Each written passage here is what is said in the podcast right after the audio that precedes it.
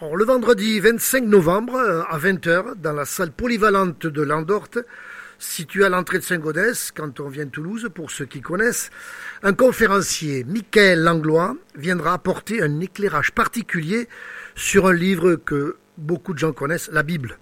Le thème de cette conférence, la Bible, patrimoine de l'humanité. Alors ce livre raconte des histoires intemporelles qui ont encore aujourd'hui une actualité. La littérature, l'histoire, les sciences s'y mêlent adroitement. Bref, croyant ou pas, on ne peut rester insensible au message qui émane de ce livre. Alors pour en parler, bien sûr, il est là avec nous, Michael Anglois. Michael, bonjour. Bonjour. Alors, euh, je pourrais énumérer vos différents titres, mais je vais vous laisser peut-être, à moins que ça vous gêne, vous laisser vous présenter, si vous le permettez, Michael. Oui, oui, volontiers. Je, je donc je suis euh, enseignant à l'université de, Strasbourg. Je suis spécialiste de la Bible, de l'histoire de la Bible et de l'histoire des religions. D'accord. Ben vous n'êtes pas que ça, parce que moi j'ai toute une petite liste là.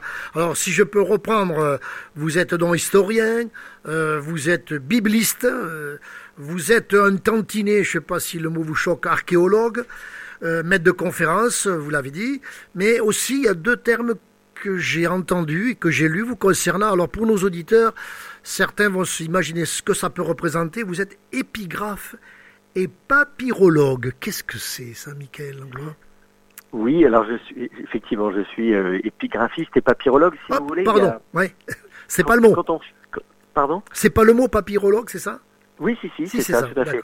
En fait, c'est quand on étudie des inscriptions anciennes et des papyrus anciens. Si vous voulez, c'est quand on, fait des fouilles archéologiques, on trouve différents types d'objets, et donc on a différentes spécialités en tant qu'archéologue. Par exemple, si on trouve un bâtiment, quelqu'un va être spécialiste d'architecture. Si on trouve un squelette, quelqu'un va être spécialiste de, de l'étude, donc un anthropologue qui va être spécialiste de l'étude des squelettes. Et si on trouve du texte, une inscription, que ce soit sur une jarre, sur un mur, sur un parchemin, sur un papyrus, il faut quelqu'un qui est spécialiste du déchiffrement euh, de, ces, documents anciens, et, ça, c'est ma spécialité. D'accord.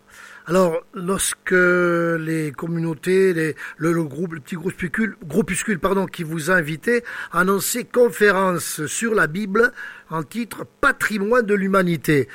Est-ce que est-ce que c'est pas un peu fort, patrimoine de l'humanité, la Bible? Non, non, pas du tout. Au contraire, euh, on sait d'ailleurs, il y a, y a une quinzaine d'années déjà, j'avais participé à l'organisation d'une d'une conférence et d'une expo itinérante sur la Bible, patrimoine de l'humanité, et euh, ça avait été inauguré à l'UNESCO. Euh, précisément dont la fonction est de préserver le patrimoine culturel de l'humanité. Parler de patrimoine, ça veut dire que c'est quelque chose dont on a hérité, quelque chose qui nous a précédé, que les, générations euh, qui nous ont précédés euh, nous ont transmises. Et la Bible, c'est exactement cela. C'est, c'est le produit de, de plusieurs siècles de, de transmission, de tradition, de mise par écrit et la Bible est peut-être le livre le plus connu au monde. Et donc, c'est réellement un des plus grands patrimoines culturels de l'humanité. Alors, vous répondez à ma, la question suivante, quelque part. Euh, ça justifie tout cela. Euh, beaucoup de personnes qui ont entendu parler de la Bible ont pu voir qu'elle qu'elle a été traduite, euh, si mes chiffres sont bons, 2400 langues ou dialectes. C'est le premier livre qu'a imprimé notamment Gutenberg. Il y aurait 4 milliards d'exemplaires vendus dans le monde. C'est le best-seller best de l'humanité, j'ai envie de dire, le livre des livres. Ah oui, absolument, sans aucun doute, c'est le, livre le plus connu au monde. Il a comme vous l'avez dit, il a été traduit dans, un très grand nombre de langues, de, dialectes. Il a été euh, imprimé euh, dès l'invention de, l'imprimerie en, en, Occident. Et, c'est un livre qui est complètement incontournable. Aujourd'hui encore, euh, que l'on s'intéresse à, la littérature, que, l'on s'intéresse à l'art, même la musique, le cinéma, les références culturelles sont, sont partout les références à la Bible, même dans, dans la langue. Hier encore, je disais à quelqu'un que quand on dit, euh, quand on donne l'expression il faut rendre à César ce qui est à César, en fait c'est une parole de l'Évangile, c'est Jésus qui dit ça. Beaucoup de gens utilisent en fait des, des, expressions qui viennent de la Bible sans même savoir que ça vient Tout de là. Fait. Alors pour le croyant, euh, la Bible présente, c'est certain, un intérêt spirituel, mais, mais pour ceux qui n'ont pas de croyance particulière, quel est l'intérêt que l'on peut trouver à lire la Bible? Michael je, pense, que c'est important pour comprendre qui on est. De manière générale, l'histoire, elle nous permet de, comprendre l'itinéraire, la route, le chemin que, que notre culture, notre civilisation, notre société a emprunté pour arriver là où on en est là. Et, c'est quand on regarde d'où on vient qu'on peut aussi regarder vers où euh, on se dirige.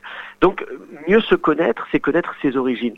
Et dans notre culture, dans notre civilisation, euh, c'est la, Bible a de toute évidence marqué profondément, euh, euh, imprimé sa, marque dans notre culture, dans notre société. Donc, même quelqu'un qui n'est pas croyant a tout intérêt, s'il veut comprendre d'où il vient, qui il est, pourquoi on en est là, et aussi un certain nombre d'enjeux de notre société, de notre monde, à l'international également, a tout intérêt à comprendre euh, la, Bible et l'impact que la Bible a eu euh, dans, notre, dans notre culture. Hmm.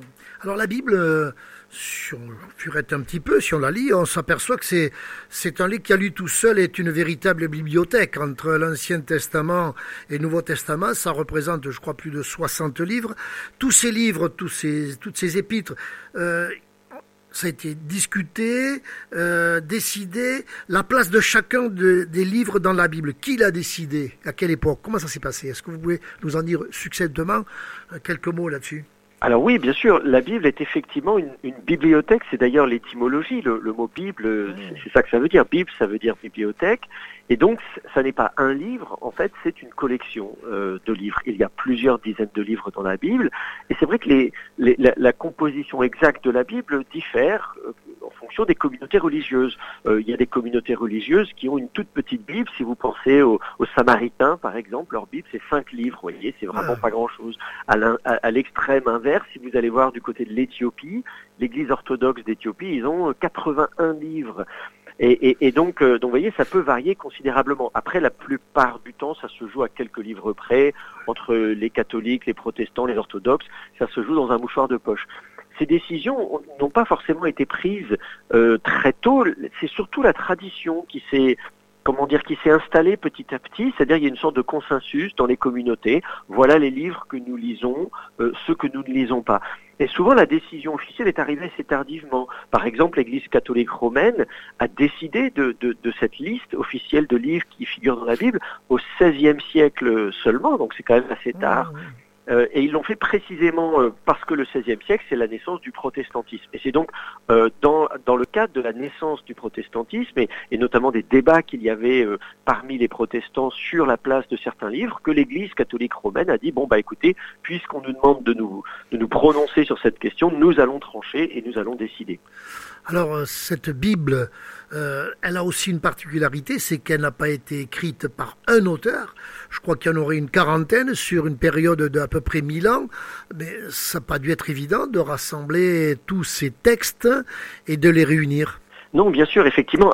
C'est-à-dire qu'à partir du moment où la Bible c'est une bibliothèque, évidemment ce sont différents livres qui ont été écrits par différentes personnes qui ont vécu à des époques différentes, dans des endroits différents, qui, qui parlaient des langues différentes, puisque dans la Bible on a de l'hébreu, de l'araméen, du grec. Donc on a, réellement tout euh, un, un assemblage, une synthèse de différents courants religieux qui se sont succédés, euh, parfois qui ont cohabité, coexisté pendant des siècles. Pendant effectivement euh, mille ans, on peut dire, euh, probablement, enfin c'est difficile à estimer puisque on, ne connaît pas un certain nombre d'auteurs de, la Bible. Beaucoup de livres de la Bible sont en, sont en réalité anonymes, donc pas de, d'auteur, ne se présentent pas comme ayant été écrits par une personne en particulier.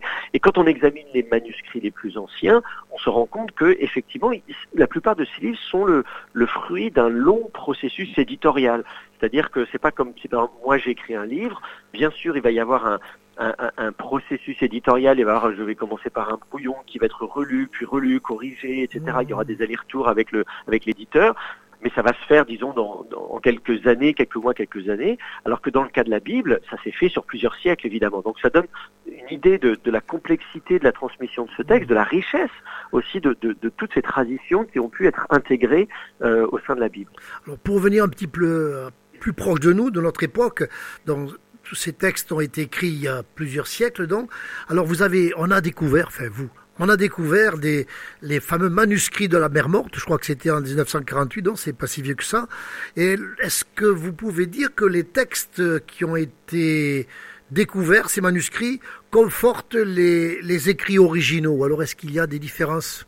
Alors en fait, on a tous les cas de figure. C'est ça qui est très très intéressant avec ces manuscrits. Alors effectivement, c'est une une découverte considérable. Même même c'est probablement la plus grande découverte archéologique qui permet d'éclairer la Bible, puisque euh, avant la découverte de ces manuscrits, au milieu du XXe siècle, les plus anciennes Bibles qu'on avait euh, étaient assez tardives. Par exemple, pour les toute la partie de, de, la première partie de la Bible que les chrétiens appellent l'Ancien Testament et qui a été écrite euh, en hébreu en araméen, la, la, plus ancienne Bible complète, elle date de mille ans après Jésus-Christ. Donc imaginez, on est en train de vous parler de personnages comme Abraham, qui, qui, qui est censé avoir vécu 2000 ans avant Jésus, ou David, qui est censé avoir vécu 1000 ans avant Jésus, et on nous raconte tout ça dans des manuscrits qui ont été copiés euh, 2000, 3000 ans après les faits. Donc on pouvait effectivement s'interroger en disant, mais est-ce que le texte a bien survécu euh, à travers tous ces siècles de copies, recopies, re-recopies? Grâce aux manuscrits de la mer morte, on a fait un bond dans le temps, en arrière, pour se rapprocher de l'époque de la rédaction des livres de la Bible. On a découvert un millier de manuscrits et donc la double surprise, ça a été effectivement d'une part de trouver des manuscrits qui sont euh, virtuellement identiques à ceux qu'on connaissait qui étaient beaucoup plus tardifs. Donc ça veut dire que en mille ans le texte n'a finalement pas bougé. Mais on a aussi découvert des manuscrits qui étaient encore plus anciens que cela ou qui présentaient des versions légèrement différentes de la Bible qui avaient été copiées dans différentes communautés.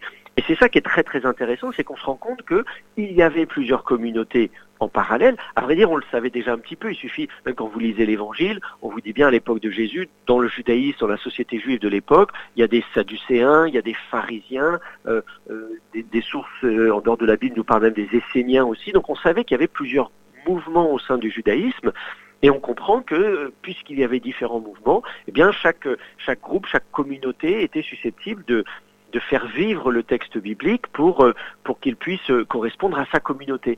Et donc on a aussi, grâce au manuscrit de la mer morte, ces différentes euh, ces, différentes euh, euh, communautés qui ont comme ça, on, a, on, peut mieux les connaître. On peut notamment connaître les, les, les Esséniens, etc., des communautés qu'on connaissait assez mal. Grâce au manuscrit de la mer morte, si vous voulez, c'est comme si vous aviez, si vous passiez de la 2D à la 3D pour pour lire la Bible d'une certaine manière. D'accord. Donc, je pense que bon, est-ce qu'il y a d'abord toujours des recherches en ce moment? Et est-ce que ces manuscrits, vous les avez vus de près? Et est-ce que vous avez, est-ce qu'il y a eu des découvertes, euh, j'allais dire, euh, ces, ces, deux dernières années ou trois dernières années? Est-ce que vous pouvez nous en dire un petit peu plus? Parce que vous avez été sur les lieux même, vous, je crois. Michael. Oui, oui, tout à fait. Alors moi, je connais très bien les manuscrits de la mer morte depuis mes, travaux de, même de thèse de doctorat et, je dirige en, en, tant que directeur de thèse aussi, je continue à travailler sur sur les manuscrits de la mer morte et même je, je dirige une collection bilingue de, de l'ensemble des manuscrits de la mer morte, ça s'appelle la bibliothèque de Qumran. Oui. Et donc effectivement, je, je, je consacre beaucoup de, de, de, temps sur ces manuscrits de la mer morte. Je, je, je, je, les examine régulièrement euh, de près. D'ailleurs, euh, dans une semaine, je, je pars, euh, euh, je serai à Jérusalem, puisqu'il y a un nouveau papyrus qui a été euh, qui a été découvert, qui a été annoncé et, euh, et, donc je vais aller l'examiner à Jérusalem. Donc effectivement, il y a encore énormément de, de, choses à faire. Il faut s'imaginer que les manuscrits de la mer morte, ce sont des dizaines de milliers, des dizaines et des, des, dizaines de milliers de petits fragments. Des, des, imaginez mille puzzles de mille pièces euh, sans, sans modèle, avec une partie des pièces qui ont été perdues. C'est un vrai casse-tête. Et donc, euh, euh, après plusieurs générations de chercheurs, on pourrait se dire ah bon, bah alors tout a été fait. Et en fait, pas du tout. On se rend compte que il faut reprendre à frais nouveau le, le déchiffrement de la plupart de ces manuscrits. À chaque fois que je mets mon nez euh, dans un manuscrit, je me rends compte que même si quelqu'un avait déjà proposé un premier déchiffrement, en fait, il y a tout un tas d'améliorations de, de, que l'on peut proposer pour mieux comprendre euh, qui a copié ces documents, qu'est-ce que ces documents nous disent, qu'est-ce qu'est-ce qui nous qu'est-ce qui nous permet de mieux comprendre sur la Bible et sur les origines du judaïsme, du christianisme, de l'islam? Alors euh, justement, vous, êtes à Saint-Gaudin le vendredi 25 novembre. Vous me dites que vous partez en Israël la semaine prochaine pour examiner encore un manuscrit. Est-ce qu'on pourra peut-être avoir un scoop là euh, dans trois semaines et puis peut-être nous dire ce qu'il en est des derniers manuscrits euh, vus par vous-même? Peut-être Oui, oui, bien sûr, ben, ah, volontiers. Génial. De toute façon, c'est l'avantage de se voir en vrai, c'est que je serai, je serai sur place et il y aura du temps de toute façon pour des questions, des réponses. Donc c'est justement l'occasion d'avoir les, les, informations les plus, euh, les plus actuelles sur l'état de la recherche actuelle, où, est où on est la science sur l'étude de, la Bible. Alors super. Bon, alors, autre, autre question qui me paraît importante. Bon, la Bible, patrimoine spirituel, on a dit patrimoine culturel. Euh, j'ai vu une, étude où on dit que 30 personnes des personnes interrogées pensent que la Bible, c'est avant, enfin, avant tout pour elles, oui, il y en a 30%, une référence culturelle. Et lorsqu'on regarde les différents styles d'écriture, on retrouve le genre narratif, poétique, épistolaire, il y a un petit peu tout. Donc, euh, il y a tout dans la Bible en fait.